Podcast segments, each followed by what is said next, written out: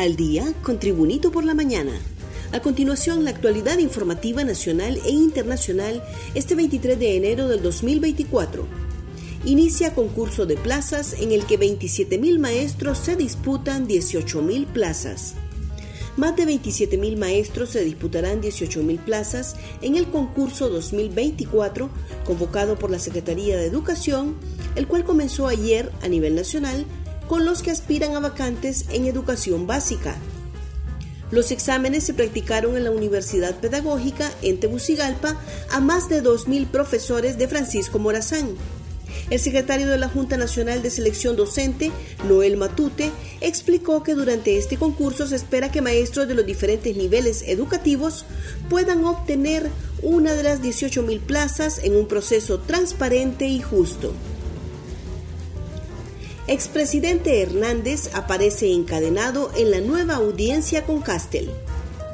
El juez Kevin Castell citó a las partes a una audiencia que se realizará este martes en el juzgado del Distrito Sur de Nueva York y todo apunta que aquí fijará un cambio para iniciar el primer juicio que se dirime en Estados Unidos en contra de un expresidente por delitos de narcotráfico. En la audiencia del pasado 19 de enero, el expresidente Juan Orlando Hernández expuso al juez los problemas graves de no contar con una defensa adecuada, por cuanto le solicitó al juez la asignación de un defensor público, ya que además no cuenta con los recursos económicos para pagar la defensa que necesita. Organización criminal que amenaza a mi familia ya mató al hijo de un expresidente advierte el exmandatario Juan Orlando Hernández. El expresidente Juan Orlando Hernández le dijo al juez Kevin Castell haber sido alertado por el Buró Federal de los Estados Unidos que la misma banda criminal que amenaza a su familia ahora mató al hijo de un expresidente.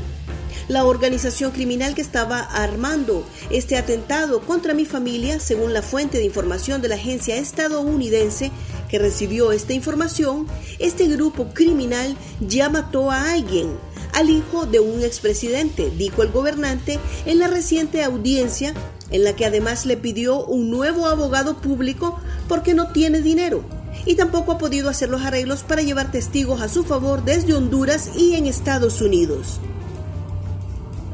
Un repaso al mundo con las noticias internacionales y Tribunito por la mañana el Supremo avala retirar el alambre de púas que Texas colocó en la frontera con México. El Tribunal Supremo de Estados Unidos falló este lunes a favor del gobierno federal para que pueda retirar el alambre de púas que las autoridades de Texas colocaron en un tramo de la frontera con México para frenar a los migrantes. Con cinco votos a favor y cuatro en contra, el alto tribunal dio la razón a la administración de Joe Biden, que denunció que la barrera impedía a los agentes de la patrulla fronteriza acceder al área y desempeñar sus funciones. Hondureño se encuentra a Luis Palma en autobús en Escocia. El delantero hondureño Luis Palma, actual jugador del Celtic de Escocia, fue captado en un autobús de la ciudad junto a otros jóvenes. En el video viralizado en las redes sociales se aprecia al jugador acompañado con dos hombres y una mujer mientras viajan en un bus público de la ciudad europea.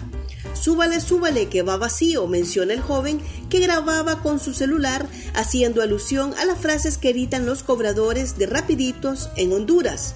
Por su parte, el jugador de la selección hondureña y del Celtic de Escocia menciona, ya sabe, ya sabe, pasaje en mano, póngase vivo mientras sonríe.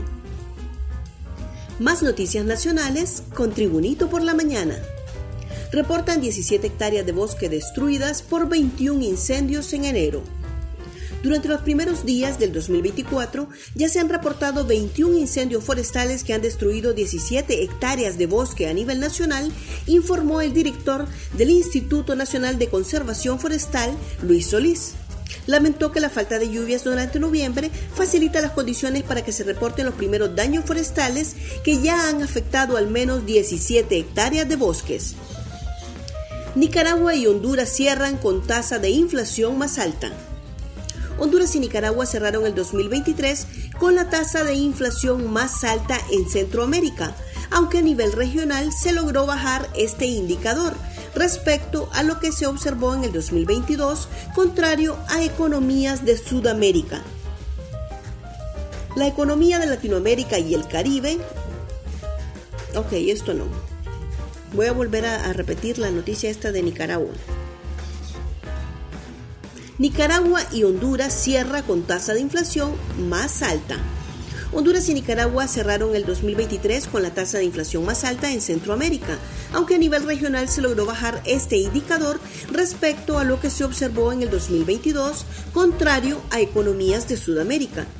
Costa Rica finalizó el año con un índice negativo de inflación del menos 1.77%, frente al 7.88% del 2022, El Salvador con un 1.23% y Panamá con 1.5%, eh, Guatemala con un 4.18% y Honduras con un 5.19%, mientras que Nicaragua con un 5.6%. Gracias por tu atención. Tribunito por la Mañana te invita a estar atento a su próximo boletín informativo.